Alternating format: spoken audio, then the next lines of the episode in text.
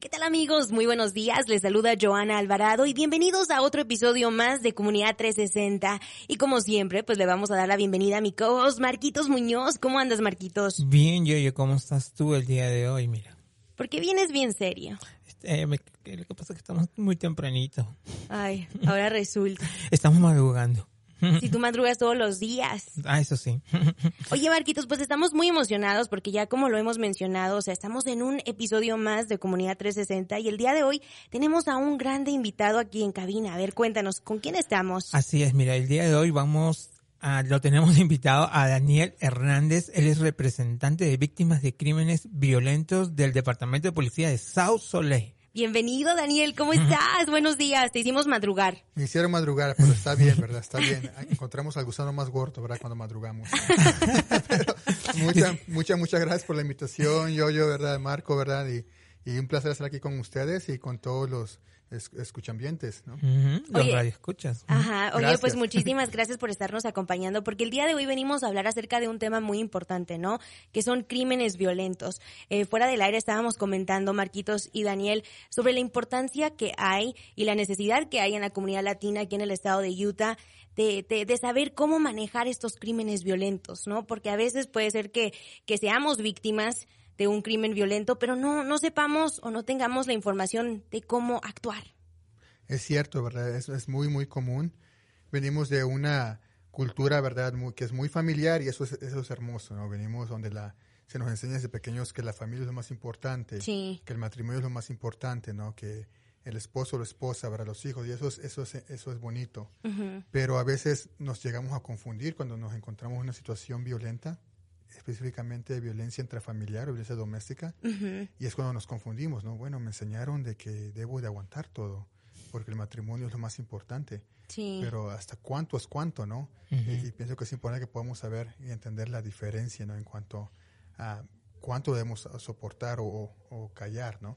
Se Sí. entiende cuando es una discusión porque no están de acuerdo en las finanzas o en la disciplina de los niños o porque se gastó más del presupuesto, pero debe ser con respeto, ¿verdad? Exacto. Debe ser con respeto, con una visión mutua de cómo arreglar la situación, Ujú. y- pero nos referimos a casos violentos, ¿no? De, de golpes, de, este, de palabras ásperas, ¿no? Exacto. Oye, pues Da- ah, Dani, antes de que en sí entremos de lleno a, hablar de, de los crímenes violen- eh, de los crímenes violentos y de violencia domen- mo- violencia doméstica en sí. Perfecto, Disculpen, es temprano, gracias. Eh, es muy temprano y venga media dormida todavía. No, mientras entramos, entramos de lleno a, e- a esa información, hablemos un poquito de Daniel Hernández. ¿De dónde eres? Eh, ¿Qué te llevó a trabajar con, con, con este departamento? Oh, muchas gracias. Yo soy originario de México, soy, soy de Veracruz, solo Veracruz es bello. Hermoso, Hermoso. súper verde. Todo México. Todo México, ¿verdad? Pero es, la broma que tenemos ahí en, en nuestro país, ¿verdad? Cada estado, cada estado tiene su, su propia frase, ¿verdad? Sí. Este, tengo aquí ya eh, en Utah, eh, migré a lo en el 99, Ajá. ya tenemos un buen rato por acá. ¿Cómo me interesé en esta profesión? Bueno, yo estudié, mi- tengo mi licenciatura, mi bachelor's en, en Criminal Justice, justicia criminal. Yo no tenía ni idea lo- de lo que era un, a un representante de víctimas, no sabía que Ajá. existía esa profesión. Entonces, cuando me gradué de la universidad y estaba buscando eh, a- en qué ejercer mi, mi profesión, Ujú. tenía un amigo, un conocido que conocía al jefe de policías de South Salt Lake, en aquel entonces era Chief Snyder. Y me dijo, hey, mira, hay una posición abierta en el departamento de policía de servicio a víctimas. Yo ni idea, dije, ¿qué es eso? ¿Con qué se come? ¿no? Pero me dijo, voy a hablar con él. Y fui a hablar y me explicaron, me llamó la atención, ¿verdad? La, la posición. Eh, envié mi solicitud, me dieron entrevistas, me, me hicieron investigaciones, ¿verdad? Fue, a- fue a hablar un detective conmigo a mi, a mi casa y, y bueno, ocho años después aquí estamos, ¿verdad? Se- seguimos aprendiendo, seguimos educándonos y seguimos ah, trabajando con la comunidad. Ujú. Terminaste en la universidad de... De Weaver, Weaver Oh, State. Weaver State. Ok. Sí. Sí. creo que ya viste el, esa carrera. Alguien me comentó también de esa carrera. ¿Qué es lo más difícil de entrar? Fuera de todo lo de tu aplicación y que dice que te chequearon y todo lo demás. Para ti. Para, lo más difícil para entrar a esta posición. Ah, bueno, para mí, ahora ya que estoy adentro, es, es lo más difícil, pienso que es ver día tras día, ¿no? Lo que la sociedad es capaz de hacer, ¿no? Sí. O sea, cuando, cuando antes yo que trabajar en el departamento de policía, pues lo que escuchaba era lo que las noticias enseñan, ¿no? Lo que pasa. Y, y lo que ves en películas, tal vez, ¿no? Ahora que estás adentro y lo ves, ¿no? De, de persona en persona y es impactante ver. Y lo ves casi todos los todos días, los ¿no? días, días. Lamentablemente. Lamentablemente, como dices, todos los días. Es, es triste ver lo que la sociedad puede hacer, lo que una persona puede hacer a otra persona. Exacto. Ese es lo más difícil, tener que despertar cada día y saber que este día va a ser igual o peor que el, que el día anterior, ¿no? En cuanto a crimen, en cuanto a, a casos. Pero lo bonito es poder ver y ser un, tal vez una esperanza para personas que no saben que, que está esta ayuda disponible, ¿no? Y, y que se sienten atrapados o atrapadas en situaciones de violencia. Y tú tienes una ventaja que tienes los dos idiomas, inglés y español. También recibes muchos casos de, en inglés, ¿no? De personas americanas. Correcto, sí, es, recibo de ambos, trabajo ambos. En todo, somos tres ahorita ahí de servicio a víctimas, estamos buscando una cuarta persona porque una se nos Oh. fue, ¿verdad? Entonces estamos contratando un cuarto, estamos ya en entrevistas con personas, Ah, pero sí yo me encargo de, a mí se me delegó todas las minorías, ¿no? Entonces, hispanos y en South Salt Lake tenemos una diversidad. Ah. Tenemos Sí. personas de Nepal, tenemos personas de Burma, eh, personas del Medio Oriente, eh, obviamente muchos hispanos somos, ¿verdad? Y también pues de este país, ¿no? Estadounidenses. Entonces sí me toca a mí todas las minorías trabajar con ellos. Oye, Daniel, ¿y como cuántos casos crees tú que, que estás eh, trabajando actualmente ahorita en el departamento de, de policías de South Salt Lake? Tenemos, tengo varios casos, tengo ya muchos que están en la corte, porque como funciona es que la policía llega, bueno, la persona llama, ¿no? Al 911, Ajá. llega la policía, levanta el reporte, el próximo día llego yo a mi oficina, me meto al sistema de la policía, empiezo a leer todos los reportes de los policías y empiezo a, a agarrar todos los crímenes violentos, ¿no? Y los paso, a, los paso a otra información, los separo. Después empiezo con las llamadas, ¿no? Y ahorita tenemos algunos que se cierran rápido, que, que tal vez no se pudo comprobar que hubo un crimen y normalmente son los verbales, verán, verbal no hubo nada, no hubo golpes, por así, así decirlo, ¿verdad? Entonces cierran. Pero tengo varios, tengo como, yo, que, yo pensaría que tengo como 50 ahorita en corte Wow. y como otros 60 eh, que están siendo procesados, investigados todavía o que están esperando fecha en la corte. Y eso solamente eres tú, ¿no? Nada más soy yo, sí. Los números son, o sea, una locura, ¿no? Son- Bastante altos. Sí, entonces digamos que cada representante, cada colega, compañero de trabajo tenemos 100 cada quien, más o menos. Como promedio. Como promedio. Y, y- y bueno, nada más son los crímenes violentos, porque hay muchos más que pasan, ¿no? Sí. Ahorita estamos en febrero y ya llevamos más de más de más de 1300 reportes aproximadamente en lo que va del año. ¿Será porque es un mes del amor? De- debería ser al revés, ¿no? ¿No? Sí, sí, sí. Eh, dejemos ese chiste ahí, mi querido Marquitos. Eh, Daniel, cuéntanos, eh, por favor, eh, ahorita estabas hablando, ¿no? De que obviamente cada día te, te despiertas diciendo, híjole, ¿y qué va a traer el día de hoy? ¿Qué casos voy a ver? ¿Qué cosas voy a ver, no? ¿Cómo dejas tú o, o cómo le haces para que de cierta manera, pues, no, no te afecte esto en tu vida personal, digo, porque asumo que de cierta manera te tiene que afectar, ¿no? El ver tantas cosas todos los días en el trabajo. Es muy cierto, sí, de hecho sí. Y es importante identificar cuando te está pasando eso, ¿no? Yo un momento, tenía yo como creo cinco años allá y llegó un momento y, y es triste admitirlo, ¿no? Pero llegó un día que digo a mi esposa, me siento ya como, como que no me afecta, ¿no? Como que ya, como numb, ¿no? Como adormecido. Como que de cierta manera te me acostumbras, acostumbro, ¿no? ¿no? Digo, oh, un caso más, oh, un caso más, ¿no? Y, pero tuve que despertar y decir, no, no es un caso más, es una, es una mujer más, es un hombre más, es un niño más, es un adolescente más, no es un número más, ¿verdad? Exacto. Entonces tenemos entrenamientos muy seguidos, ¿verdad? Y también parte de los entrenamientos es para actualizarnos en las leyes de violencia doméstica, de crímenes, cómo trabajar con víctimas, Ujú. pero también se enfocan mucho en lo que es el autocuidado, ¿no? Sí, Nos dicen mucho qué hacer. Por ejemplo, yo mismo he ido a terapia. Es que es Es- es importante, ¿no? importante, Porque sí. cómo tú nos vas a guiar a nosotros si tú no estás estable. Correcto, correcto. Llegó un punto que mi esposo me, me lo insistió, estás, no te ves bien, hijo, no te ves bien. Y tu esposa, Ana, el, terap- el terapista. No, no, técnicamente así fue. Me dijo, tienes que ir a ver a un, a un terapista. Y yo estoy Ya. bien. Dije, no, me dijo, no, no estás bien. Dijo, Pero qué bueno que pues, tu esposa no se no- note eso y que... Te ayuda o a identificarlo. Así, ¿no? Qué bonito. Sí, sí, ella misma es terapista, entonces imagino que ella Oh. Oh, sabe wow. cómo, cómo identificar. Yo le dije, dame terapia. Tú, yo no puedo. Me dijo, yo soy tu esposa. Sí. Voy a buscar a alguien más.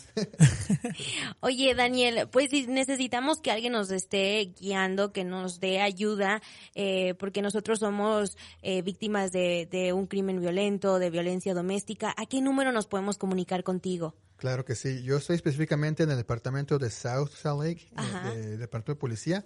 Mi número de oficina es el 801-412-3661. Entonces ahí me pueden marcar, aunque no pertenezcan a South Salt Lake ustedes, yo les puedo referir a la, a la agencia de policía que les corresponde hacer el reporte o al representante de víctimas que les pueda dar los servicios directos. Yo siempre voy a estar ahí para guiar, para apoyar, pero si están fuera de mi sector, sí tengo que referirlos al sector que, que corresponde. Pero lo importante es saber que podemos marcarte a ti, Daniel, y que tú nos Claro puedes sí. guiar, ¿no? Así que recuerde el número de Daniel Hernández, representante de víctimas de crímenes violentos del Departamento de Policías de South Salt Lake, 801-412-3661. 801-412-3661. Eh, Daniel, hablemos un poquitito acerca de qué tipos de violencia doméstica existe, porque creo que muchos de nosotros decimos un golpe, ¿no? Eso es violencia doméstica. Pero hay otras formas también, ¿no? Ah, Sí, de hecho sí, hay, hay diferentes maneras. Y de hecho en Idaho me acabo de enterar que también ya hicieron la violencia emocional o psicológica, también ya un crimen. Y estamos, cuando yo leí esa noticia me puse muy contento, ¿no? Esperemos que, que en Utah, Utah podamos seguir ese ejemplo muy pronto. Hay mucha violencia, mencionamos la más común, ¿verdad, Giovanna? Que es la, de- la los golpes, ¿no? Es la más visible, ¿verdad? Los, los moretes, las marcas en los cuerpos, Sí, eh, que es lo más visible. Y a veces pensamos que si no hay golpes no es violencia exacto. pero no es cierto, ¿no? Eh, muchas veces es psicológica. ¿Y a qué me refiero con esto? Bueno, el hombre o la mujer que es el abusador o abusadora tratan de, de quitar todo control a su pareja. Ujú. Tratan de aislar, aislar, aislar, ah, se me fue la palabra, de aislar, aislarlos. Aislar, Gracias, gracias. Este, entonces las empiezan a poner prohibiciones, ¿no? No, no puedes ir a ver a tu familia. Ujú. ¿Por qué estás tanto tiempo en el teléfono con tu hermana? ¿O por qué platicas tanto con tu amiga? Y poco a poco, ¿no? Sin darse cuenta, ¿no? Eh, también está el emocional, ¿no? El, el que les hacen sentir mal. Es, Oye, ¿por qué no te arreglas? Qué fea te ves hoy. O no te das cuenta, has subido mucho de peso, ya no eres atractiva para mí. No vales Ah, nada. No vales nada. O eh, mi- es mi dinero. Yo trabajo, es mi dinero, el financiero, Sí. ¿no? Y es el que menos pensamos, el financiero. Exacto. Una vez comentaba esto y, y gente se, se, se rió, ¿no? Me dijo, el financiero, ¿no? ¿Cómo, no? Y lo vemos mucho en nuestra cultura, ¿no? Todavía está muy, bueno, ha ido cambiando poco a poco, ¿verdad? Pero todavía está muy marcado el de que el hombre trabaja y la mujer se queda en casa, ¿no? Y el hombre le da el gasto, ¿no? Entre comillas, a la esposa, ¿no? Y a veces no le da nada, ¿no? O le dice, es mi dinero, tú no trabajas. Sí. Aquí están 100 dólares para todo el mes, para la comida y a ver cómo le haces.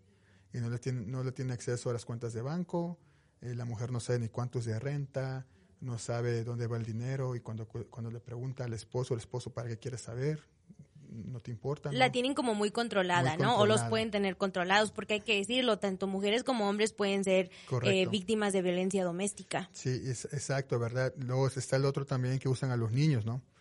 Este, pues si, si tú me dejas o si tú me acusas con la policía, te quito los niños. O somos indocumentados, me van a deportar a mí y a ti también. Y los niños, como son nacidos aquí, se quedan aquí bajo el cuidado del Estado. Y todo eso son mentiras, ¿no? Sí. Eh, el, de hecho, hay leyes que protegen a las víctimas indocumentadas, ¿no? Eh, está lo que se llama la visa U, está lo que tenemos BAGUA, que, que son Todo eso también tú, ustedes lo trabajan o tú Correcto. lo asesoras también. ¿eh? Si hacemos, asesoramos, nu- nuestra porción es muy pequeña en cuanto, en cuanto a BAGUA y visa. Nosotros nada más firmamos un documento, pero sí tienen que tener un abogado de inmigración para que les ayude con el proceso. Entonces hay muchos servicios, lo hacemos por lo mismo, ¿no? Porque muchas veces las mujeres me dicen, me tomó 10 años dejarlo porque yo me sentía que era un inútil, me lo creía. Él me decía que era un inútil, que no podía trabajar y él era el único que ganaba dinero, pues ahí me quedé. Entonces vemos que hay muchos, muchos aspectos, muchos aspectos. Y siempre, siempre, no importa cómo empiece el abuso en casa, ya sea que empiece por el dinero, ya sea que empiece psicológico, emocional, eh, inclusive religioso, ¿verdad? El, el, pastor dijo esto, o el padre dijo esto, o el obispo dice esto de la familia, no me puedes dejar, ¿no? Lo vemos también. Entonces, siempre, siempre termina en golpes, siempre no hay Siempre escala, ¿no? Siempre escala y escala muy rápido. Ya una vez que el hombre o la mujer ha puesto manos sobre su pareja, lo va a volver a hacer. Lo va a volver a hacer. Y, pasa muy seguido que el hombre y la mujer quieren creer que no va a volver a pasar y se quedan.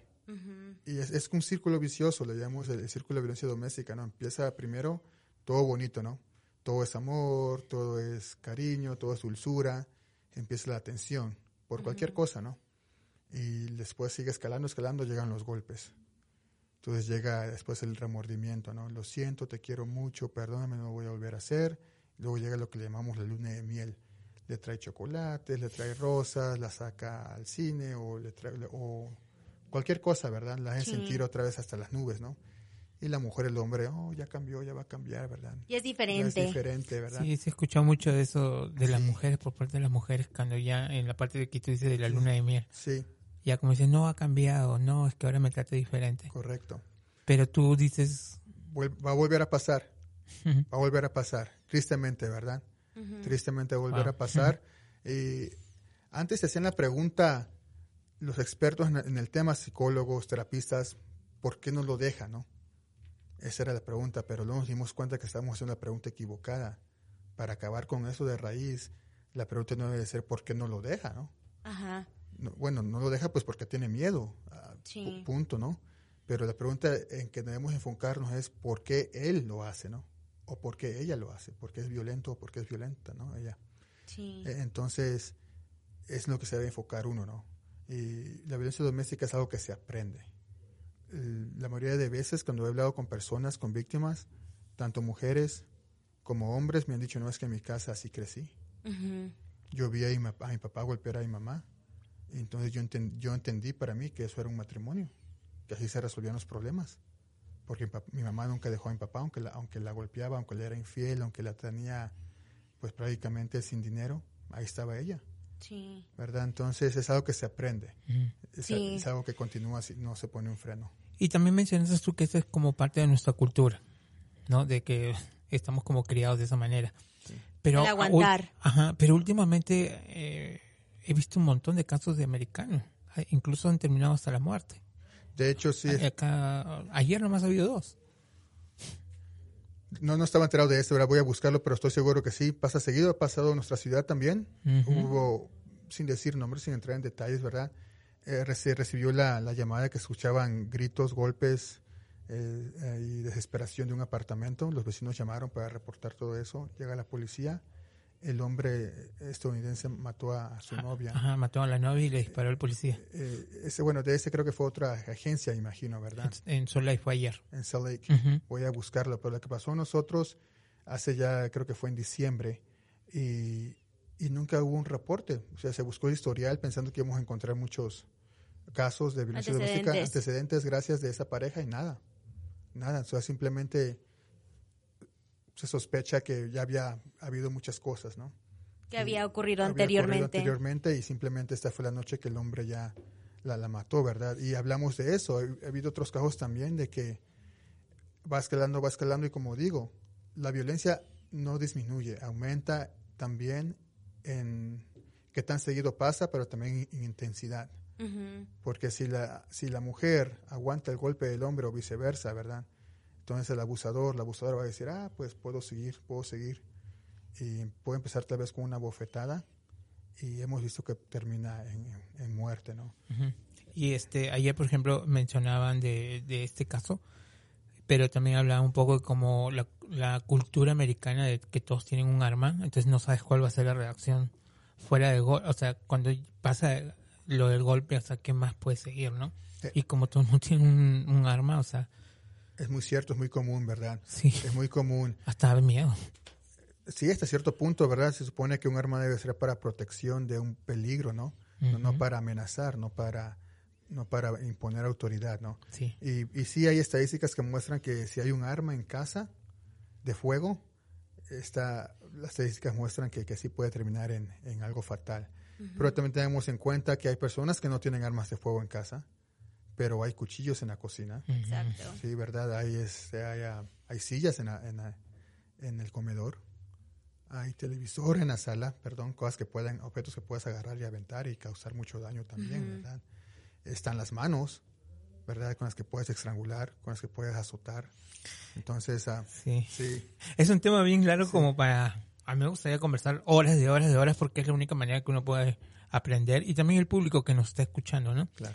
Eh, Así es, recuerde que ahorita estamos hablando con Daniel Hernández, representante de víctimas de crímenes violentos del Departamento de Policías de South Salt Lake. Si usted desea comunicarse con él para obtener ayuda, para que lo pueda guiar, recuerde que su número de Daniel es el 801-412-3661, 801-412-3661. Ahora, la pregunta del millón, creo que ya lo habías hecho, ¿no? Eh, ¿Por qué se queda una víctima en, en esta situación de violencia doméstica? Mm, creo que ya lo habíamos tocado un poquitito, puede ser cue- cuestiones culturales, eh, porque así nos, a- nos enseñaron eh, los adultos, ¿no? O, o nuestras generaciones pasadas, de que hay que aguantarnos, si nos está pegando, hay que, o sea, hay que aguantarnos. Eso es lo que es un matrimonio. Pero creo que también muchas personas se quedan ahí porque creen que no hay ayuda disponible, Daniel. Correcto, correcto, ¿verdad? Muchas veces dicen, no sé qué hacer, no hablo inglés, no es mi país, no es mi cultura, ah, no sé qué hacer. En mi país, en Latinoamérica, no hay mucha ayuda, ha ido cambiando poco a poco, ¿verdad? Sí. Pero en general no hay mucho. Entonces, cuando se enteran, cuando tienen el valor de hacer el reporte, porque así, es como yo me entero, ¿no? Sí. Eh, Entonces ya les empiezo a da- dar las opciones. No sabe qué, señora, cualquier nombre inventado, ¿no? Señora López, ¿no? Eh, hay esperanza, ¿no? No tiene por qué quedarse ahí. Hay refugios para víctimas de violencia intrafamiliar, violencia doméstica, en los que les podemos llevar y, y pueden permanecer ahí. Y en esos refugios son lugares seguros. Eh, no, no, es un, no es un lugar de homeless shelter, ¿no? Como muchas, muchas veces me han dicho, no quiero irme a un homeless shelter. Digo, no, no es un lugar para personas sin casa, es, es un, un lugar para personas que han sido víctimas de crímenes. Sí. Y en estos lugares son, tienen muchos recursos, tienen terapistas, tienen eh, abogados, tienen cuidados de niños, tienen ah, programas que les ayuden a encontrar un apartamento barato o si o pueden permanecer ahí por un determinado tiempo, ¿no? mientras, mientras mejoran su situación. Entonces hay mucha, mucha ayuda, ayuda en este estado, en este país, en cuanto a las víctimas de violencia. Muchas organizaciones, mucho dinero que está ahí disponible para directamente para servir a, a las víctimas de violencia. Y en esos lugares también les pueden ayudar a poner órdenes de protección. ¿verdad? Muy importante, muy ¿no? importante. Muchos me dicen, bueno, Daniel, una orden de protección nada más es un pedazo de papel. Pues sí, tienes razón, un pedazo de papel, pero es una orden del juez de que esa persona se mantenga alejado o alejada de ti. Y esa persona te contacta por teléfono, ya sea una llamada, ya sea un texto, ya sea una carta, un email, ¿no? O, O te siga la o te tienda. sigue a la tienda, o, o tiene atrevimiento de ir a la casa todavía, Sí. o manda al vecino o al, o al amigo que te mande un recado, ya es una violación y es cárcel directa. Cárcel directa, perdón, y también este es una felonía directo al distrito. Lo cual te da seguridad, ¿no? Correcto. A ti como víctima y no sé Sí. si, si tengan hijos, pues también a los hijos, ¿no? lo, lo- de cierta manera los protege. Correcto, también pueden ser incluidos ahí. Al final del día les van a instruir que pues el padre o la madre tienen derecho ¿no? de ver a los niños, pero también los protegen y ponen, ponen condiciones muy estrictas ¿no? de cuándo y, y cuándo ver a los niños. Para mantener la para seguridad. mantener la seguridad. A veces pueden ser vis- visitas supervisadas, dependiendo del nivel ¿verdad? de la violencia. También son, los, son las condiciones que ponen, que si vas a ver a tu hijo, si eres el padre, si tienes el derecho. Si es que no fue violento hacia los hijos, ¿no? Sí. Si la violencia también fue a los hijos, ¿no? También les ponen más límites, ¿no? Ujú. Resumiendo un poco lo que hemos hablado, eh, ¿qué nos puedes tú, o sea, resumir tú? ¿Cómo- ¿Cuál es todo el proceso que se hace cuando uno es víctima de violencia doméstica? ¿Se te puede llamar y hacer esa pregunta? Porque mucha gente dice, como tú, eh, como hemos estado hablando, no saben si realmente están en un caso de violencia doméstica. Se te puede llamar y, contarte a ti el caso y ahí tú les dices a ellos o tienen que llamar al 911 y hacer todo el trámite. Gracias. Yo siempre recomiendo si ya está en una violencia marcada, ¿verdad? De golpe, su seguridad, su vida ya siente que está en peligro, al 911 siempre 911. primero, siempre, siempre el 911 primero. Si tienen preguntas, dudas, que tal vez digas, ah, caray, Daniel habló de la violencia emocional. Creo que es una relación tóxica o, o creo que me identifico con lo que dijo de las finanzas. Mi esposo se molesta cuando le pregunto de las finanzas, no me deja tocar el dinero, voy a marcarle a ver eh, y platicamos un rato, ¿no? Claro. Pero si es ya, si sienten que está su vida en peligro, siempre el 911 primero, siempre, siempre. Y, y que no les detengan en que no haya documentos, ¿no? Eh, en este país todos tenemos derecho, documentos Nuestro o no. ajá, estatus no importa. Estatus no importa, todos tenemos derecho a sentirnos seguros, ¿verdad? Y sentirnos libres y sentirnos en seguridad en nuestra propia casa o en la calle, ¿no? Entonces no importa el estatus migratorio de la persona. Oye, Daniel, y por ejemplo, eh, suponiendo, yo me pongo en, los zapatos de una víctima de violencia doméstica, ¿no? Quiero obtener ayuda, pero me da miedo el marcarte al 801-412-3661 porque digo, ¿qué tal si esta ayuda me va a costar a mí algo? Y yo, pues, como estoy controlada, no tengo dinero. ¿Cómo funciona esa parte? Muchas gracias, buen, buen, buen punto, excelente pregunta. De hecho, todo esto es gratuito, no se cobra para nada. Hace poco, bueno, poco me refiero, hace tal vez de tres a seis meses nos enteramos en un entrenamiento que nos dieron que una persona estaba haciendo pasar por ah, servicio a víctimas Ajá. en una ciudad aquí cerca, al, al este, ¿verdad? Y estaba cobrando a las personas, a las víctimas, sacando provecho. Wow. Y eso no es así. Si una persona les dice que les va a ayudar, pero que está ne- necesita ser remunerado que- eh, financieramente, económicamente, es mentira, ¿verdad? Reporten a esa persona con las autoridades. Esta ayuda no, es gratuita. Ajá. eh, viene del, tenemos grants o dinero que el gobierno federal da, ¿verdad? Para estos programas. Y de ahí sale todo. De ahí sale todo. No, no, es, no esperamos ni, ni un penny, ¿no? De nadie. No debe Wow. ser así. Todo es gratis. Ahora, Daniel, a través de nuestras estaciones de radio, muchísimas personas te escuchan.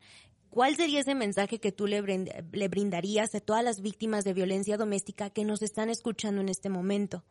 Gracias.